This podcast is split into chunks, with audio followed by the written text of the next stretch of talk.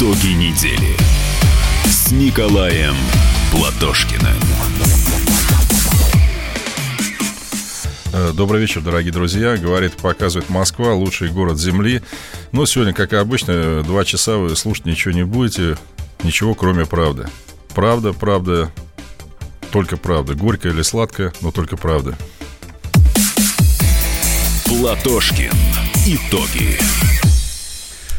Э, Давайте, Николай Николаевич, начнем с, пожалуй, нашумевшей темы дня сегодняшнего. В Забайкальском крае военнослужащий убил вось- восьмерых сослуживцев. А, Конечно, история удивительная и очень горестная.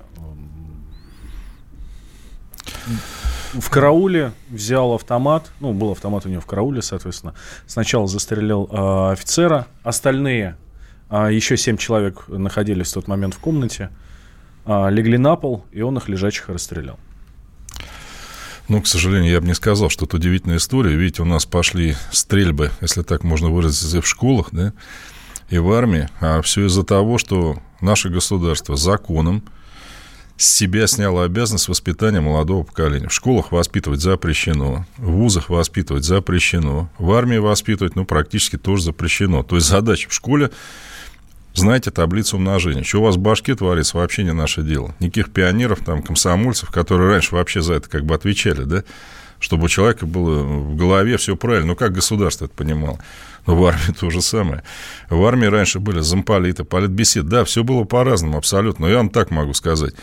Нафига мне были в школе нужны психологи, если у меня классная руководительница Лидия Ивановна была второй матерью. Она у меня и дома бывала, и родителей всех знала, учеников. И даже когда моего друга, там, у которого не было отца, мать положили в больницу, он к ней есть ходил, ужинать.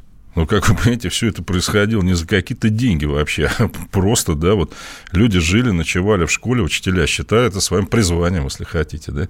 Мы с ней, например, с нашей классной ездили в Краснодон, так у нас группа была имени молодогвардейцев, то есть в башке все это застряло, в армии но были проблемы, особенно, ну, там, дедовщина, или, скажем, вот самое главное у солдата, что, ну, девушка не дождалась, там, написала, да, но чтобы он это вымещал на других тогда, да, бывало и вешались. Бывало там все и вены вскрывали. Ну, что потет, меня девушка бросила, ах, сволочи. Пойду вас всех расстреляю. В общем, смысл такой.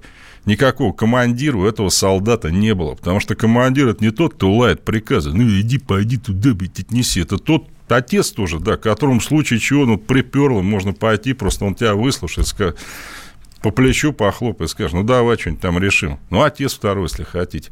Поэтому вот этого командира этой воинской части, я, к сожалению, не знаю, дивизия, это бригада или что, ну, бригада, скорее всего, может быть, батальон, надо гнать к чертовой матери, это не воспитатель. Еще раз, офицер, авторитет, воспитатель. Вот солдат смотрит на него и думает, блин, мне бы так. Вот я был в Хабаровске воинской части в день выборов.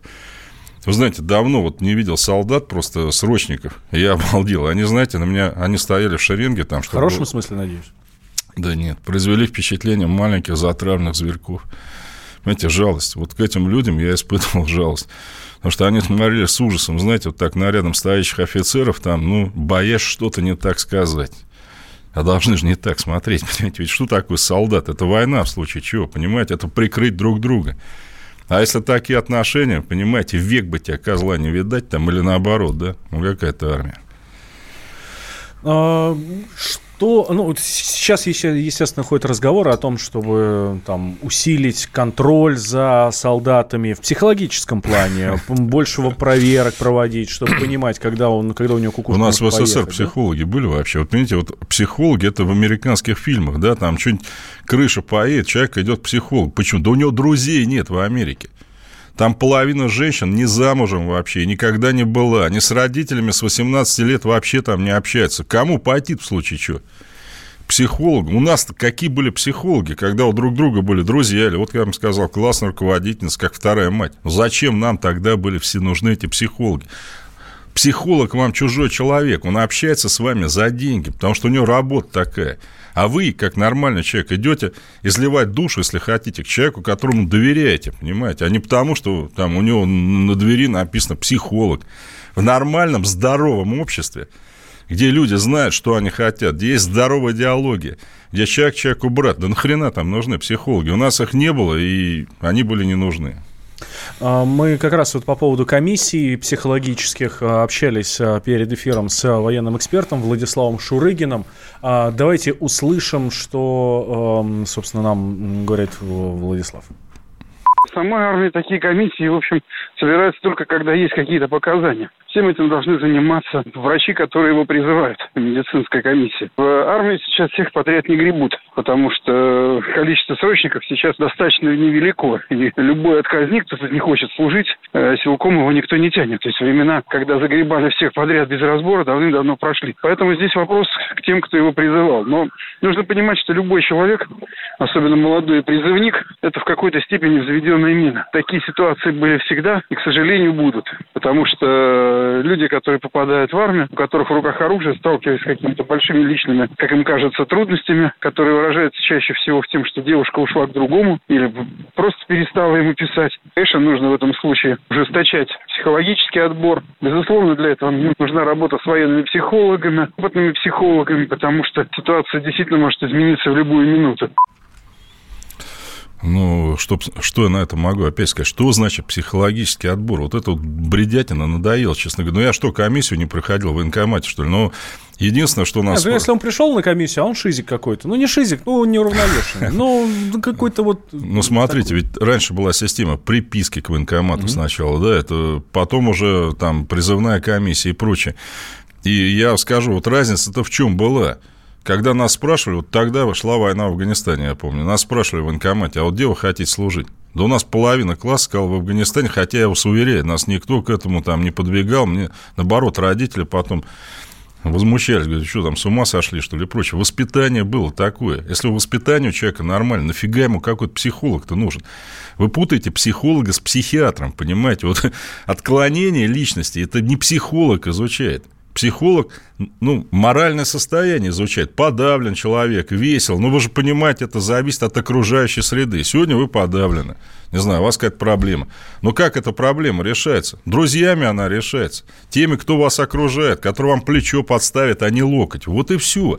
А если они вам скажут, еще козел, у тебя девушка вышла, ну ты лох вообще, ну ты придурок конченый. Вот что сейчас говорят, понимаете? Потому что сейчас же нельзя быть неудачником. Если ты неудачник, ты вообще молчи об этом. Вот этот бред идет из Америки. Там, знаете, мне как-то кто-то говорил из американцев, э, вы знаете, вот вы самое главное, не говорите, что у вас проблемы. Ни в коем случае. Никому. Иначе над вами будут смеяться. Это был шок. Думаю, как, ну, почему люди должны... Нет, вы говорите не проблем, а вы говорите issue, вопрос.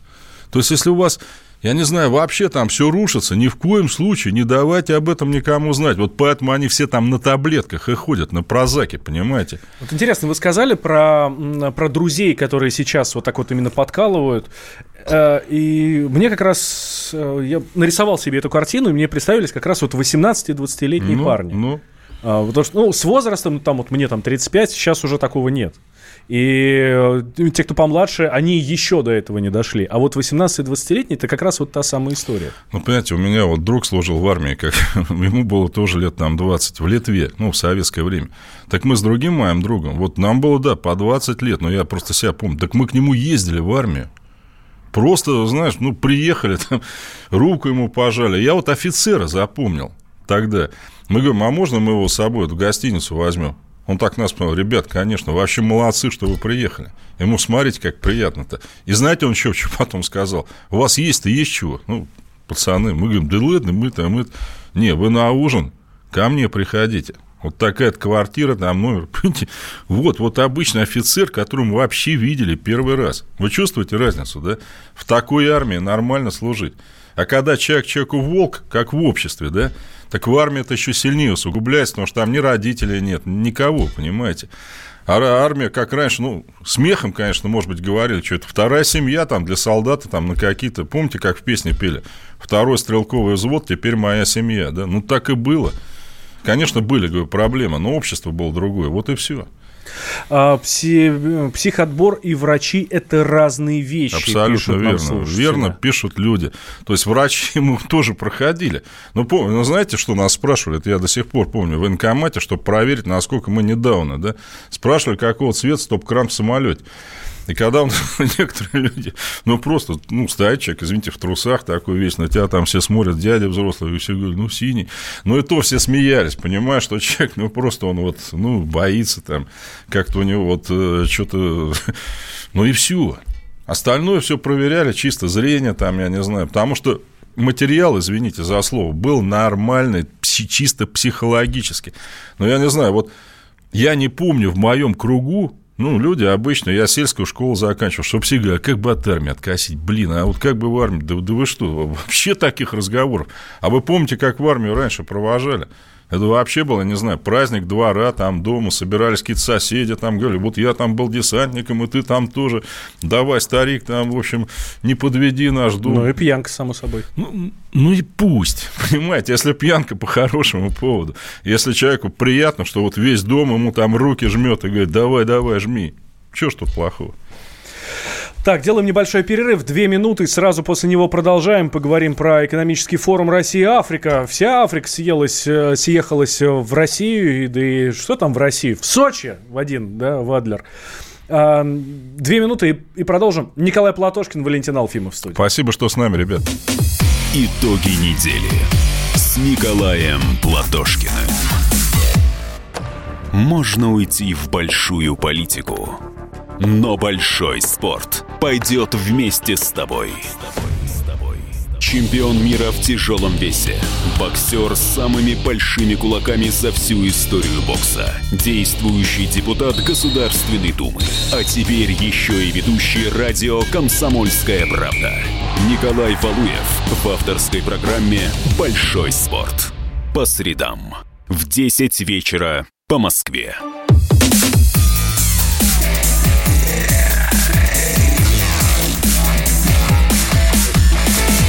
Итоги недели с Николаем Платошкиным. Здравствуйте, дорогие друзья. Спасибо, что вы нас не бросаете. Поговорим теперь о экономическом форуме Россия-Африка, который на прошлой неделе состоялся в Сочи. Ну, я обычно сталкиваюсь... На этой. Да, на этой ну, неделе, которую мы обсуждаем. Которая заканчивается, да. да. Которая заканчивается. Очень, кстати, насыщенная неделя была, да. Ну, не всегда хорошими вещами, но э, форум Россия-Африка, на мой взгляд, это здорово. Понимаете, с чем я сейчас вот сталкиваюсь, как э, ну, советский дипломат? Да нафига нам это Африка? Да нафига нам это Сирия? Да нафига нам это Венесуэла? Какой-то такой тупой местечковый подход. Обычно вот. говорят, у нас что, своих проблем, что ли, во, нет? Во. Вот я насчет своих проблем. Вот, казалось бы, где там Африка? Кроме Египта у нас, наверное, там вообще мало кто был. Я, друзьям, хочу сказать вот одно просто, да, на одном примере. Вы Кока-Колу пьете, вот те, кто за Московскую область, ну, наверное, или там Фанту, плевать, короче, что, я именно банки, из которых мы это пьем, да, вот эти вот 0,3, они делаются из алюминия. Ну, в основном, да. Ну и самолеты тоже. Вы знаете, что в России нет алюминиевого сырья, ну, это боксита, и никогда не будет, потому что боксит – это тропический материал. То есть в Европе было маленькое месторождение на юге Франции, малюсенькое, а так вообще все в районе экватора, друзья.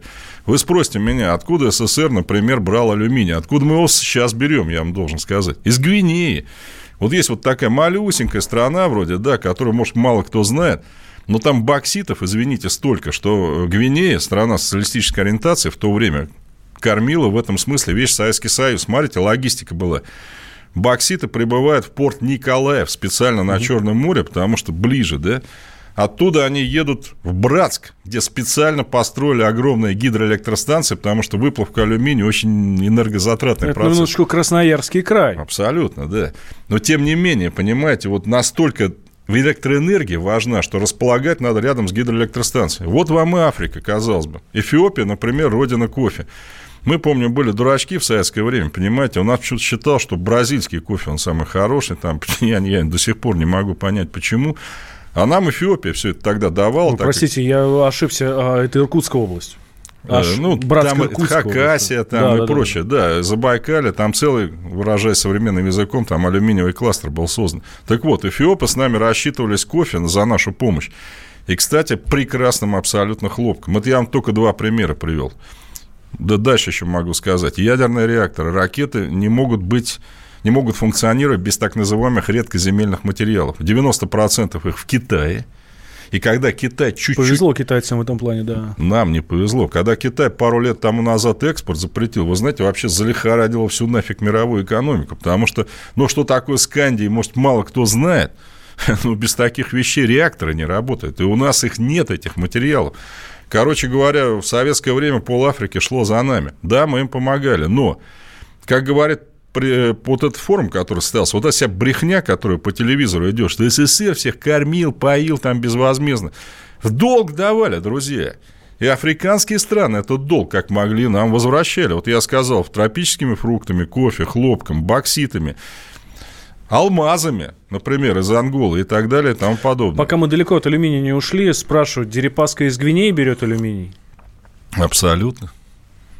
Ну, бокситы. То есть там вообще сложная технология. Бокситы перерабатываются в глинозем, иногда на том месте, где они залегают. Глинозем, ну, условно говоря, не буду тут мозги всем компостировать, это такие концентрированные бокситы, да, они привозятся к нам, Николаев, кстати, принадлежал Дерипаске, да, ну, Николаевский глиноземный завод после вот этого хая на Украине, по-моему, отобрали или сейчас вернули, я уж точно не помню. Дерипаска, кстати, пытался по-моему, в Папу Новой Гвинеи там получить месторождение. Кстати, в советское время, знаете, например, э, в 1976 году пришло к власти прогрессивное правительство на Ямайке, рядом с Кубой. Второе место по бокситам. ЦРУ сделала все возможное, чтобы провести там военный переворот. Вот об этом мало кто знает, чтобы СССР, не дай бог, не получил источник бокситов, который он мог бы перерабатывать на Кубе. Представляете, какая игра шла в это время, вот вообще мощная, глобальная по этому вопросу. Так что Африку я бы недооценил. Вот по, спец... по списанию долгов Тут можно поговорить отдельно, конечно. Ну, давайте, да, тем более, что это такая тема, которая всех, всех сколыхнула. Владимир Путин заявил, что списали мы африканским странам долгов на 20 миллиардов. 20 миллиардов долларов долгов, э, соответственно, ну, все, мы их недополучим. Ну и, соответственно, все комментаторы, в первую очередь диванные комментаторы, да, в первую очередь диванные комментаторы говорят, ах, вот как, 20 миллиардов, вы что, обалдели, что ли? Вот надо было из них трясти, значит, чтобы а, все было. Это диванные комментаторы. Эксперты, которые, ну, более-менее шарят в этом, да, ну, где-то там против, где-то за. Ну, а давайте услышим. Сергей Степашин, политик, вот он у нас сегодня был гостях на радио «Комсомольская правда». Давайте услышим, что он говорит как раз вот про эти вот э, списанные 20 миллиардов. Безусловно, это долги СССР, которые образовывались как раз под эти задачи, под поддержку режимов национально-освободительного движения. Кстати, 99, если не 100% руководителей этих стран уже сегодня поменялись. И даже с точки зрения вот такой, знаете, дипломатической, просить возвращать долги несуществующей стране, хотя я правоприемник, я имею в виду Россию, от несуществующих режимов, которых поддерживали для антиамериканской борьбы, с моей стороны, неделикатно, если можно так говорить о дипломатическом языке. Это первое. Второе, ну, давайте говорить тоже откровенно, платить нечем. А третье, когда мы сделали этот шаг, это дает нам возможность более активно работать в Африке. И Северная, и Центральная, и Южная Африка – это кладезь национальных богатств. Тем, кто будет критиковать, а они всяко найдутся у нас, нашего президента и правительства, сразу хочу сказать, как бывший премьер-министр, как председатель счетной палаты, решение абсолютно точное и уверенное. Мы ничего не теряем. Потому что вы бы все равно ничего не получили. Сергей Степашин в интервью нашему корреспонденту Александру Гамову. А, давайте, Николай Николаевич, сейчас ваше мнение мы узнаем по этому поводу, а я пока назову наш номер телефона 8 800 200 ровно 9702. 8 800 200 ровно 9702 по любой теме, которую мы обсуждаем, да, соответственно, ждем ваших звонков, ваших мнений. А, соответственно, сейчас давайте про долги 20 миллиардов. Как вы считаете, правильно или нет? Я вообще, мне удивительно, что этот человек, Степашин, был еще у нас премьер-министром. Ну, я понимаю, что он, может быть, ну, как бы поделикатнее сказать, лукает. Что за мракобесие там? Это другие режимы. Это те же самые страны. Мы, Советский Союз, нам были должны примерно 150 миллиардов долларов Советскому Союзу, мы были должны 146. Вот этот гражданин Степашин, как и все последующие, долги Советского Союза другим странам выплатил все. Чего же он тогда-то не говорил? Друзья, мы сейчас другая страна, чего вы с нас деньги просите? Нет, СССР, мы правоприемник Союза СССР, мы долги за него платили, ну, извините, и нам тогда должны были платить. То есть, почему он вот это несет, я могу сказать. В 99 году господин Степашин какое-то время был премьер-министром до Путина, летом 99-го. И именно он в Кёльне на заседании Большой Восьмерки, куда нас приняли в обмен на расширение НАТО в 96 году, заявил, что мы погасим, простим вот эти долги. Кто его за язык тогда тянул? Понимаете, тогда восьмерка заявил, давайте бороться с нищетой в Африке. Каким образом? Ну, давайте все долги простим. Но мы это простили. А они... Клинтон извинился за рабство, сказал, мы извините, что мы несколько миллионов человек у вас загубили в свое время, ну и все, огромный вам привет и масса наилучших пожеланий. Так что все эти страны сохранились, пусть он тут тень на плите не наводит. Там те же самые правительства, они могут быть другие, но страна-то правоприемник, и она должна нам платить, да. Друзьям, друзьям можно прощать, можно прощать тем странам, которые да, дают зеленый свет нашим компаниям, дают заказы нашим э, предприятиям, чтобы сохранялись рабочие места, товары поставляют. Вот что он говорит, платить нечем. Я ж только что пример Гвинеи. До Гвинеи потенциально вообще богаче еще Российской Федерации. Наконец. Ну, тут Степашин уже не виноват. Но кто мне может объяснить, почему мы в 2004 году, подчеркиваю, простили Ираку 10 миллиардов оккупированной американцами стране, где сидел проамериканский режим. Да, был Саддам Хусейн, он был наш друг, мы ему ничего не прощали. Американцам свергли его, установили свою администрацию, мы простили 10 миллиардов советских долгов в стране, у которой нефти больше, чем в России. И тут мне рассказывают, платить нечем, мы бы все равно ничего не получили. Ну что мы с Эфиопией кофе не можем получать? Мы что, хлопок не можем получать? У нас что? Вы знаете, где, кстати, мы хлопок сейчас покупаем? Где? В США. Но с точки зрения Степашина это, видимо, лучше, я не знаю. В Эфиопии хлопкороб получает 40 долларов. Ну, по их времени это очень большие деньги. То есть, там хлопок дешевый. И в советское время так и было. Мы им трактора, условно говоря, они нам кофе. А что здесь плохого? Что это такое? Мы там режимы какие-то поддерживали. Это, говорит, человек, который вообще правительство возглавлял. А что, американцы не поддерживают, что ли? Ну что, понимаете, если вы страна, вы что, ни с кем не дружите? Вы говорите, а мы вас не будем поддерживать. А ну вообще плевать.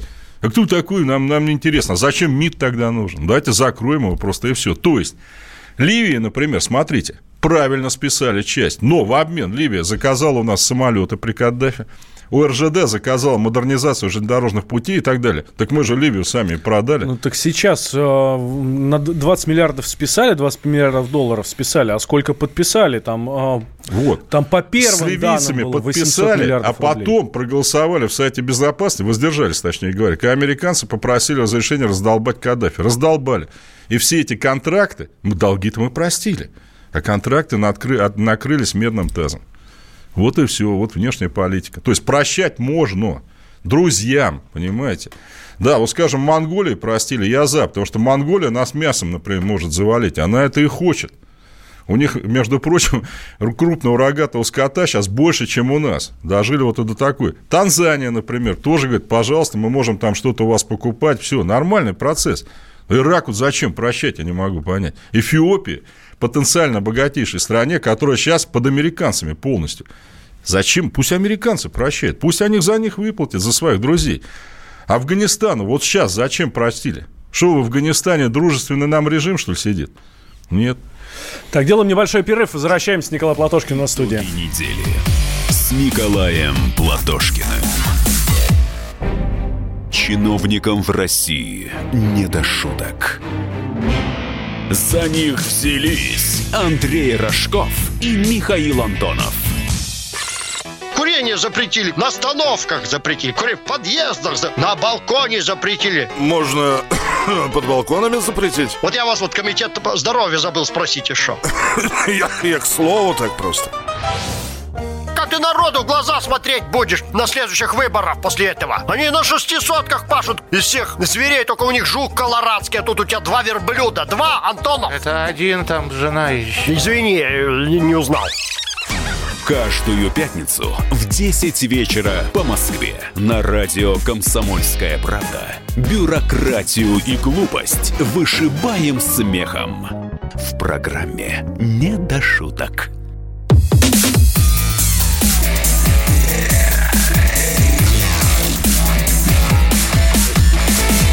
Итоги недели с Николаем Платошкиным.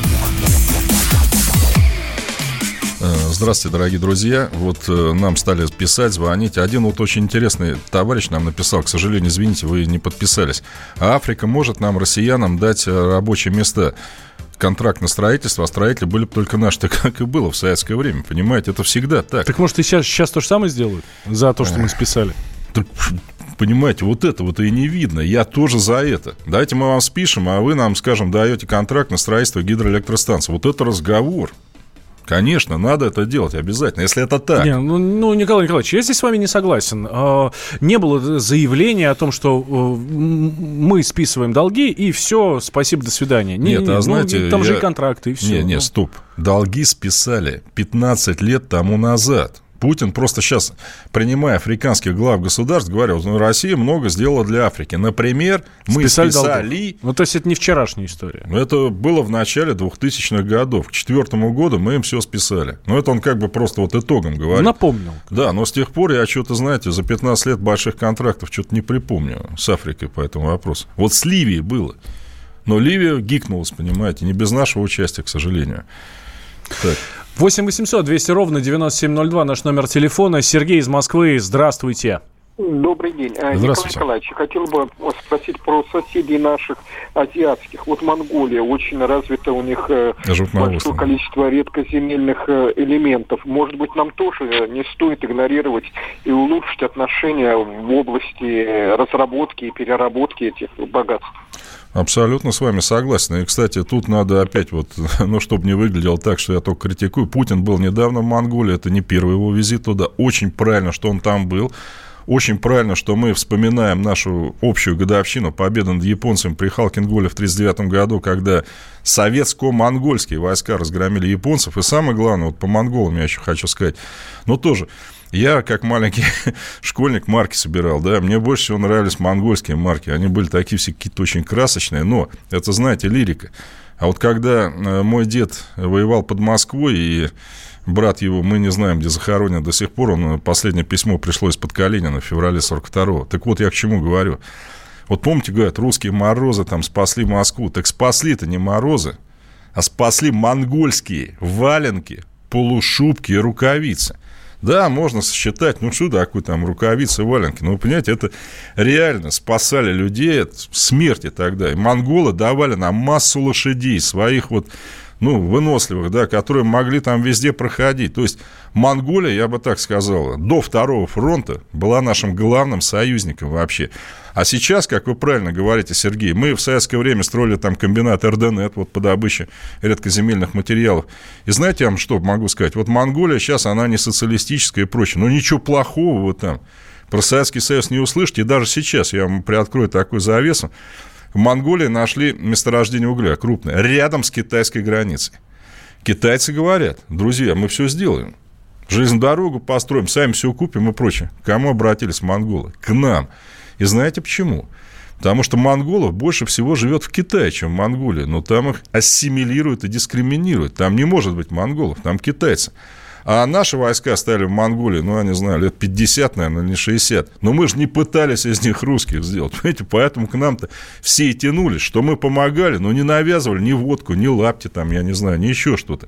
Поэтому до сих пор к нам очень хорошие там отношения. Интересно, что сейчас э, нынешнее правительство ведет, ведет себя примерно так же. Также мы в Сирии мы никому ничего не навязываем. Мы Абсолютно. делаем свое дело и никого не заставляем думать по-своему. В отличие от наших партнеров, да, да. Да, которые мы Но знаем, не только Афганистан, Ирак. И китайцев и тоже, я вам должен сказать. Понимаете, вот что интересно, вот вы заметьте, да, Китай граничит с огромным количеством стран, и большинство из них азиатские, которые, ну, вроде бы там расово близки по культуре, а отношения-то плохие. Потому что, понимаете, китайцы многие страны считают ну, несправедливо вышедшими, что ли, из-под опеки Китайской империи. Вьетнам, например, Монголию, Корею и прочее. А у русских такого никогда не было. Ведь, казалось бы, да, какие у нас когда-то были отношения с Монголией. Дань, там, разрушенные русские города, там, еще что-то, да, 700 лет тому назад. Ужас. Тем не менее, были дружбы и братства, вот, э, и они сейчас продолжаются. Масса монголов готова у нас учиться, понимаете, несмотря на то, что вроде языки разные совсем, там религии разные. Но просто им родители там как раз говорят, давай, давай, в Россию, нормальная страна, там никто никого не обидит. Вот так. Нет, монголы просто чувствуют вину за татаро-монгольское иго, пишут нам слушатели. Ну, можно и так сказать. 8 800 200 ровно 9702. Из Хакасии у нас звонок. Олег, здравствуйте. Здравствуйте, Олег. Добрый день, Николай Николаевич. Здрасте. Добрый вечер. Да, э, большое спасибо вам хотел сказать за то, что все вы делаете. Поблагод... По, по, пожелать вам, так сказать, чтобы у вас все получилось. Мы вас поддерживаем. У меня такой вопрос. Э, может быть, вы слышали выступление председателя Верховного Совета Республики Хакасия Штыгашева в Совете Федерации? Нет, э, напомните, пожалуйста, да. Ага. Да, он прокомментировал то, что, значит, Хакасия добывает, ну, то есть за год получает э, прибыли 250 почти там миллиардов, ну, так как рубля. Uh-huh, uh-huh. А при этом э, в самой Хакасии остается 21 где-то миллиард. То есть, uh-huh, ну и uh-huh. А какой регион вы сами знаете, что там постоянно, да. скажем, убыточный? Спасибо большое.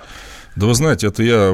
Спасибо большое за вопрос. Я затрагивал эту тему. Она касается, к сожалению, и Костромы, и Хакасии. Вот Хабаровского края. Масса природных ресурсов. Ну, про Хакасию как раз мы говорили. Алюминиевое сердце, можно сказать, помимо там каменного угля, золота и прочее. Но предприятия все крупные зарегистрированы в основном не там. То же самое абсолютно в Хабаровске или в Комсомольске-на-Амуре. И я уже предлагал, да, что налоги должны быть перераспределены. Регионы должны получать 50% налогового сбора, как во всех других странах, а не гроши, которые они получают сейчас. Когда люди действительно пашут, сидят на этих богатствах, а вынуждены жить в долг у своей же собственной страны. Ну, бред, конечно. А, давайте дальше двигаться. Еще одна интересная тема этой недели. Дмитрий Киселев, журналист, а, рассказал студентам журфак МГУ о поиске Путиным преемника. Давайте услышим. Мы пообщались с Дмитрием Киселевым. Путин говорил это несколько раз, отвечал на вопрос. Здесь нет ничего неожиданного. А потом Путин уже один раз уже это сделал, он уже подготовил преемника, им стал Дмитрий Анатольевич Медведев в свое время. Мы это помним, да? Поэтому здесь никаких неожиданностей нет. Э, он э, сказал, что Дмитрий Анатольевич достойный преемник. Тогда, после его второго срока, Дмитрий Анатольевич прошел горнило выборов и получил народный мандат. Сейчас, э, я думаю, что логично Путину сделать то же самое. Было бы для него, для Путина безответственно не оставить преемника. Потом это нормальная международная практика. Обама готовил себе преемницу Хиллари. Но другое дело, что ее не избрали. Но то же самое может быть и в России. Аланд, например, подготовил себе преемника Макрона. Его избрали. Си Цзиньпинь тоже является преемником. Меркель готовит себе преемника. У нас широкий выбор. У нас все хотят стать президентами, даже Собчак, понимаете. Вопрос, за кого проголосуют. Собчак набрала полтора процента. Это уж вопрос э, президента, кого он сочтет своим преемником. Э, журналист Дмитрий Киселев, да. Мы после того, как он сказал э, студентам журфака э, о том, что Путин вот прямо день и ночь думает о том, что mm. думает о поиске преемника, да, ну вот мы им позвонили, и вот, вот он объяснил. Но тем временем в Кремле уже ответили на слова Дмитрия Киселева о том, что Владимир Владимирович ищет себе преемника. Давайте услышим Дмитрий Песков, пресс-секретарь президента президентских еще далеко. Мы находимся с вами в начальной стадии президентского цикла, поэтому сейчас об этом никто не думает. Сейчас все занимаются напряженной работой. Свидетелем чего вы являетесь. Э, ну, что я хочу сказать. Ну, во-первых, еще раз огромное спасибо, что вы нам пишете, звоните. Мы изо всех сил будем стараться вас включать и комментировать ваши звонки. Ну, во-первых, у меня сама тема как-то для меня странная. Что значит преемник? У нас что, монархия, что ли, в конце концов?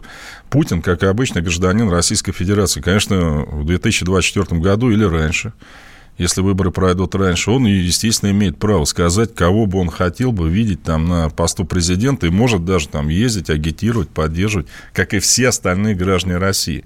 Но решать будем мы.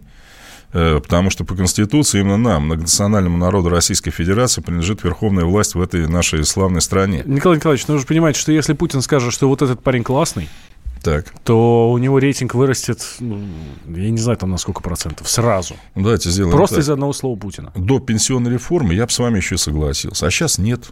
Потому что, понимаете, Медведев избирался, если мне не изменяет память, в восьмом году, когда нефть стоила 140 долларов за баррель. Сейчас вообще она по-другому стоит.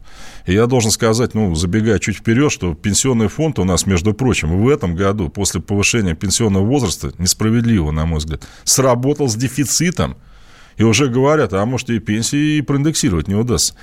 Понимаете, рейтинг сейчас не очень высокий. И, ну, я не буду скрывать, я человек левых взглядов, и мы сделаем все возможное, чтобы у любого преемника Путина, преемника в смысле его политики, да, Понятно, что Путин хочет продолжения своего курса. Ну, очевидно. А мы сделаем так, чтобы, как в любой нормальной стране, вот тут там страны все перечислялись, неправильно, кстати, перечислялись, ну ладно, чтобы у нас, как в любой нормальной стране, была разумная, солидная, толковая альтернатива. Они все думали, знаете, а что вот будет со страной, там, если вот с Путиным там что-то случится. Ну, в Америке также никто не думает, во Франции, там, в Германии и прочее. Потому что есть другой, условно, блок левый, которому граждане могут поручить себя без опасения, знаете, что все рухнет там. Да, у левых сил проблемы были. Мы должны выдвинуть тоже серьезную, хорошую команду с тем, чтобы любая смена курса, не людей, а курса, конечно, не вызвала потрясений каких-то в нашей стране, бесспорно нет. Хорошее сообщение. А после Путина найдется человек с таким же КПД, как у Владимира Владимировича, чтобы его заменить? Ведь планка поднята на такую высоту, а если он не справится, что это ну, Я так думаю, знаете, что э, соперником Путина может быть человек, которому за 50 Э, метр семьдесят восемь роста примерно, темные волосы, серо-голубые глаза и ученая степень. Как вам такой, такие прогнозы вообще? Фамилия начинается на Пла, э, заканчивается на Тошкин. Итоги недели с Николаем Платошкиным.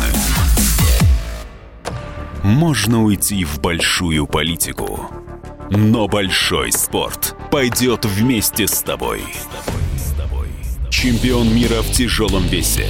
Боксер с самыми большими кулаками за всю историю бокса. Действующий депутат Государственной Думы. А теперь еще и ведущий радио «Комсомольская правда». Николай Валуев в авторской программе «Большой спорт». По средам в 10 вечера по Москве.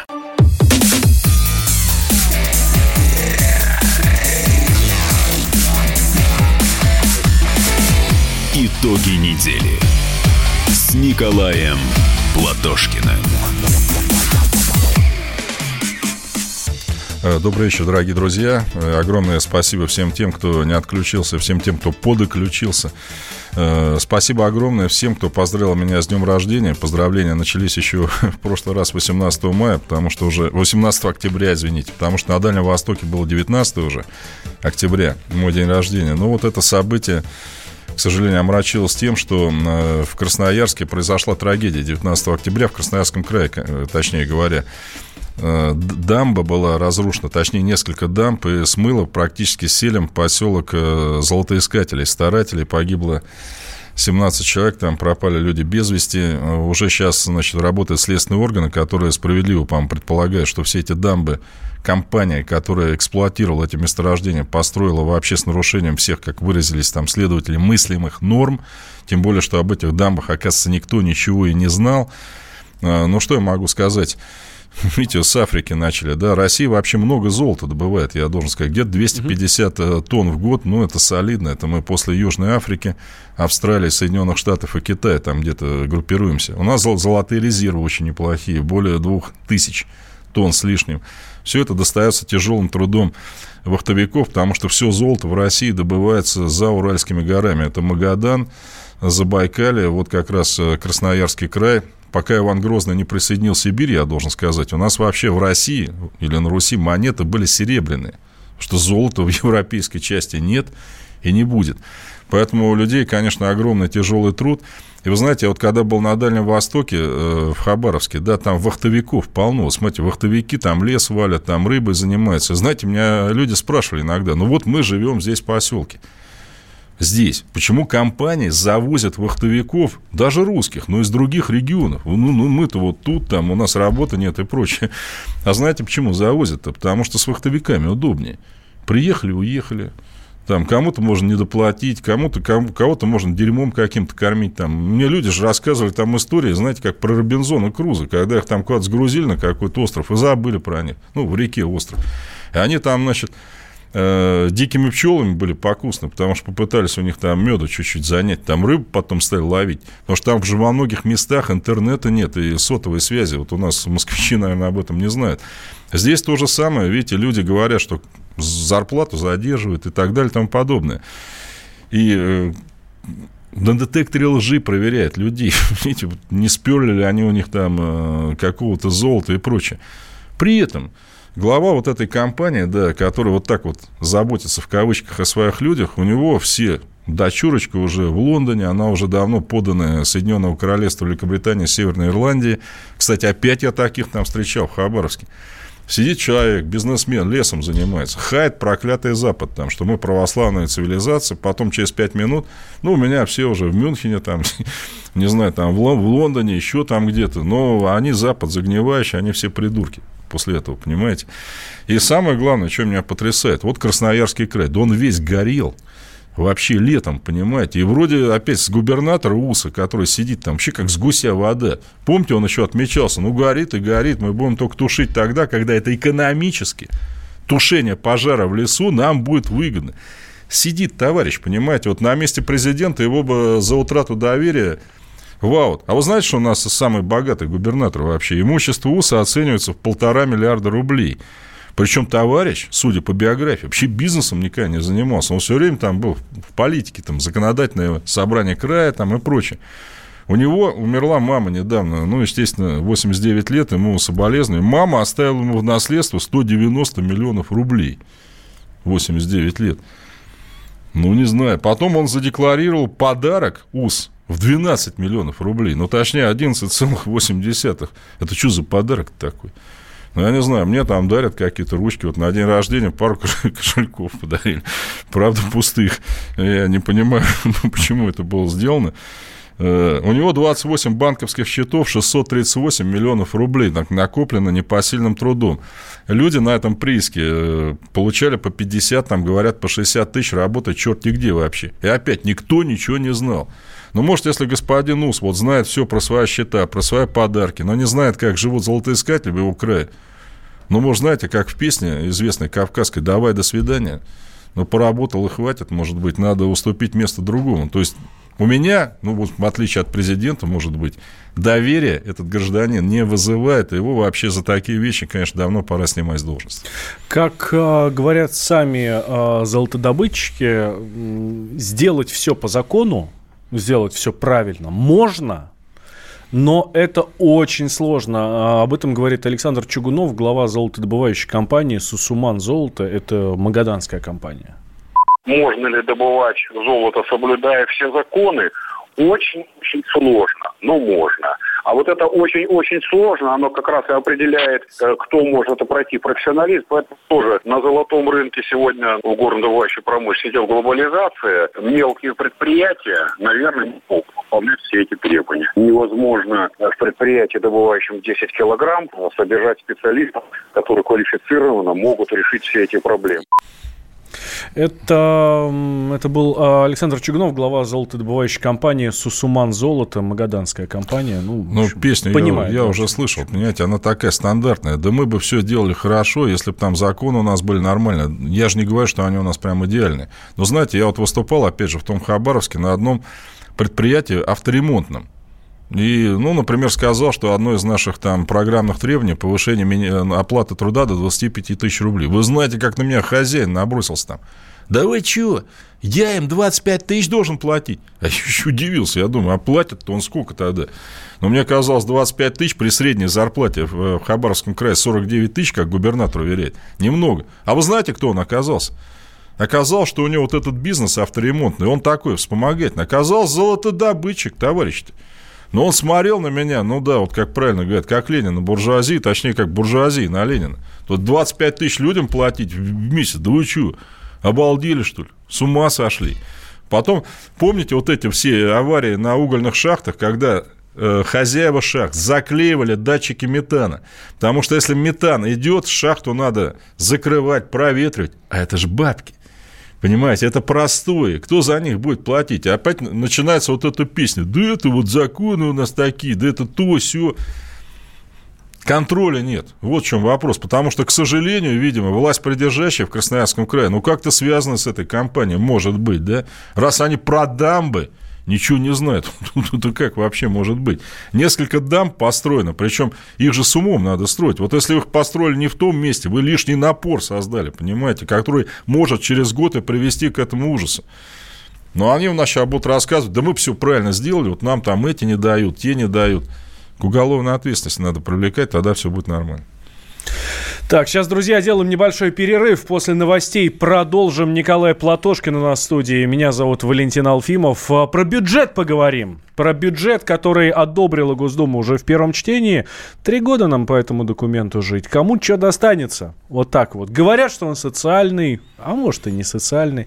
Но давайте это, друзья, обсудим. Никуда не переключайтесь, дальше будет еще интересней. Итоги недели с Николаем Платошкиным. Банковский сектор. Частные инвестиции. Потребительская корзина. Личные деньги. Вопросы, интересующие каждого. У нас есть ответы. Михаил Делягин и Никита Кричевский. В эфире радио «Комсомольская правда». Час экономики. По будням в 5 вечера.